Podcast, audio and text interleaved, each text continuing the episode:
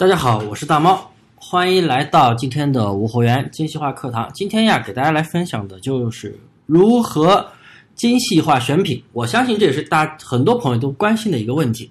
当然了，还是重在实操。今天只是给大家来讲一个大概的一个框架。不知不觉呀，已经二零二零年了。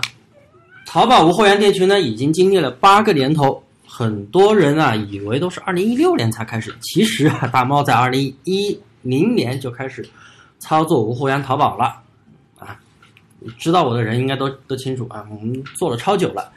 呃，首先什么是无货源淘宝呢？这个我不给大家去讲了吧，我相信很多朋友都知道。嗯，主流的玩法大多数都是做的杂货铺，也就是用软件采集铺货。店铺呀，成千上万个商品，非常的杂乱。还有的朋友呢是做的裂变，也是杂货铺。二零一六年、二零一七年的时候，裂变还是不错的，但是因为流量、搜索规则改变了，淘宝的，啊，导致现在如果还是像以前那种玩法去上货、铺货，嗯，流量基本上起不来，还特别容易封店。当然了，封店也是跟你的选品有关。还有一些朋友啊，被可恶的软件商坑了几万的代理费，哎，让你一下子去租个门面，买个上十台电脑，开个几十家店铺，啊，再拉十几条网线，啊，投资投了十几万，结果连一根毛都没有收回来。很多这样的朋友，就是特别是在二零一九年，所以很多朋友他都转向做什么京东、亚马逊、虾皮。等等平其他的平台，但是其实转来转去还是在铺货，还是在走原来淘宝店群的一个老路，因为这种玩法是非常的扰乱市场的，电商平台一定会去慢慢去改。啊，大家肯定也都清楚，哎，以前做淘宝铺货啊很简单，后来又变成拼多多，哇，也是一上就出单，很简单，无脑上货，无脑赚钱，然后又不行了，要又转到别的平台。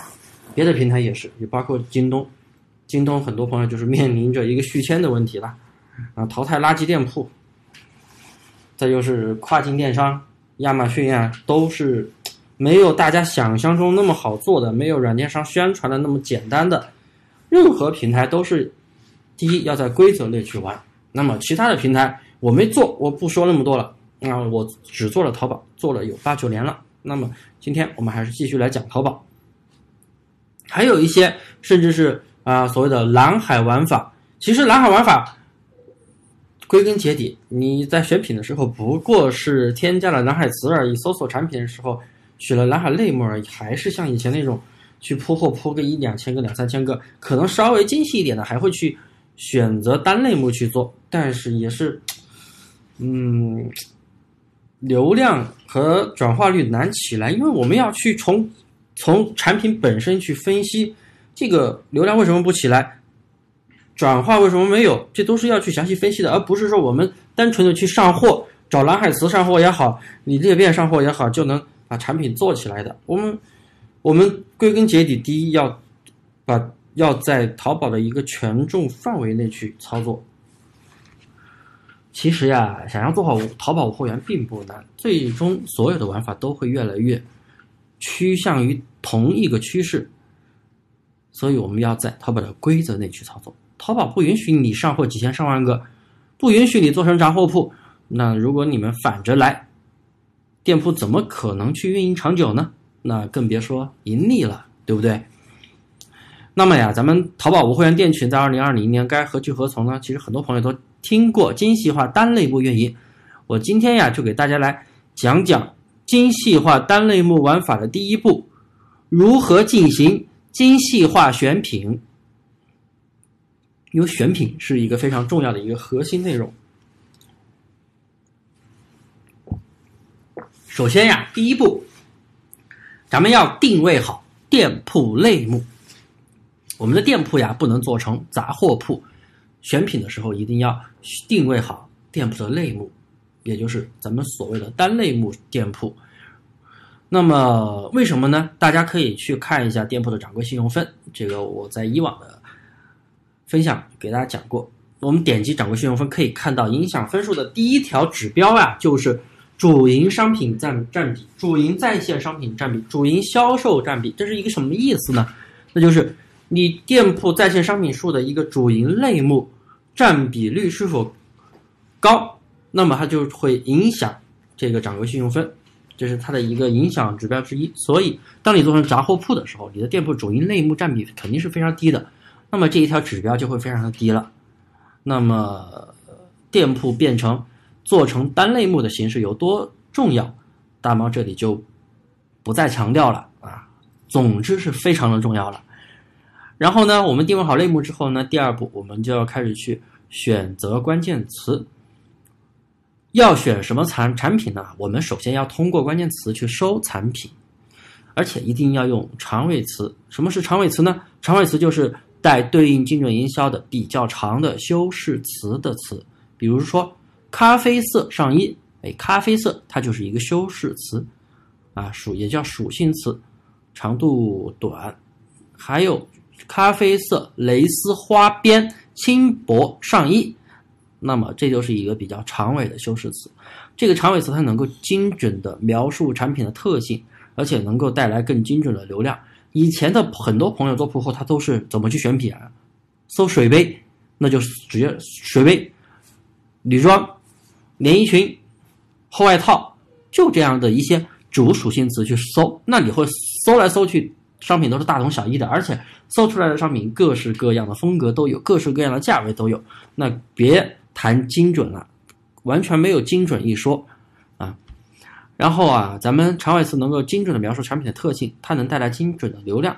那么如何选择这样的好的关键词呢？大家可其实可以通过声音参谋。声音参谋的话，网上有共享版的，免费啊，嗯，呃，也不是免费的，就是有免费试用的啊，也免也比较便宜了，就是按次数收费的，按月收费的，很便宜，大家不用去官方买。当然了，还是。大猫还是建议支持淘宝正版的官方正版，因为前两天有个事情，有一家共享声音参谋平台被查封了，啊，因为它确实它是盗用淘宝的一个知识版权嘛，大家还还是建议大家去支持正版了。然后第二个就是一个直通车的流量解析，大家可以进直通车工具流量解析里边是可以看到相关的一个关键词的排名，还有一个流量流量的词的一个趋势。然后呢，还有 Top 二十万，当然 Top 二十万全网现在已经不更新了啊！大家如果想要 Top 二十万词库的话，可以添加我的微信来找我索要啊，免费的，大猫五三八三，添加我的微信大猫五三八三。还有就是商品分类，商品分类的话，里面就是描述了各方面的，描述了各方面的那个商品各方面的一些。属性各，你不知道这个产品有什么属性，你就可以去看这个啊，这全都是那种属性词。然后下一个，然后选完词了，下一步我们要开始选品了，利用精细化淘差价的思路去选品。那么这里的精细化淘差价思路，呃，是什么呢？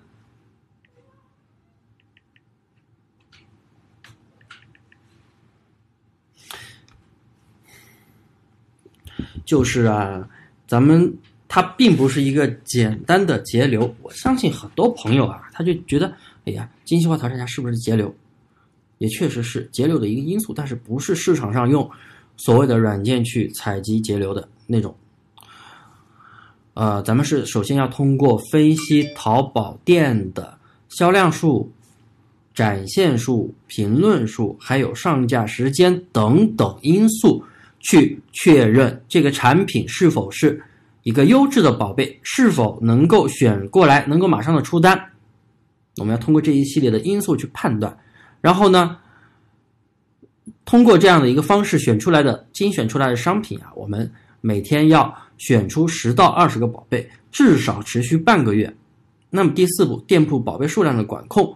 我们按照步骤三选出来的商品总数尽量不要超过二百个，也就是半个月左右的量。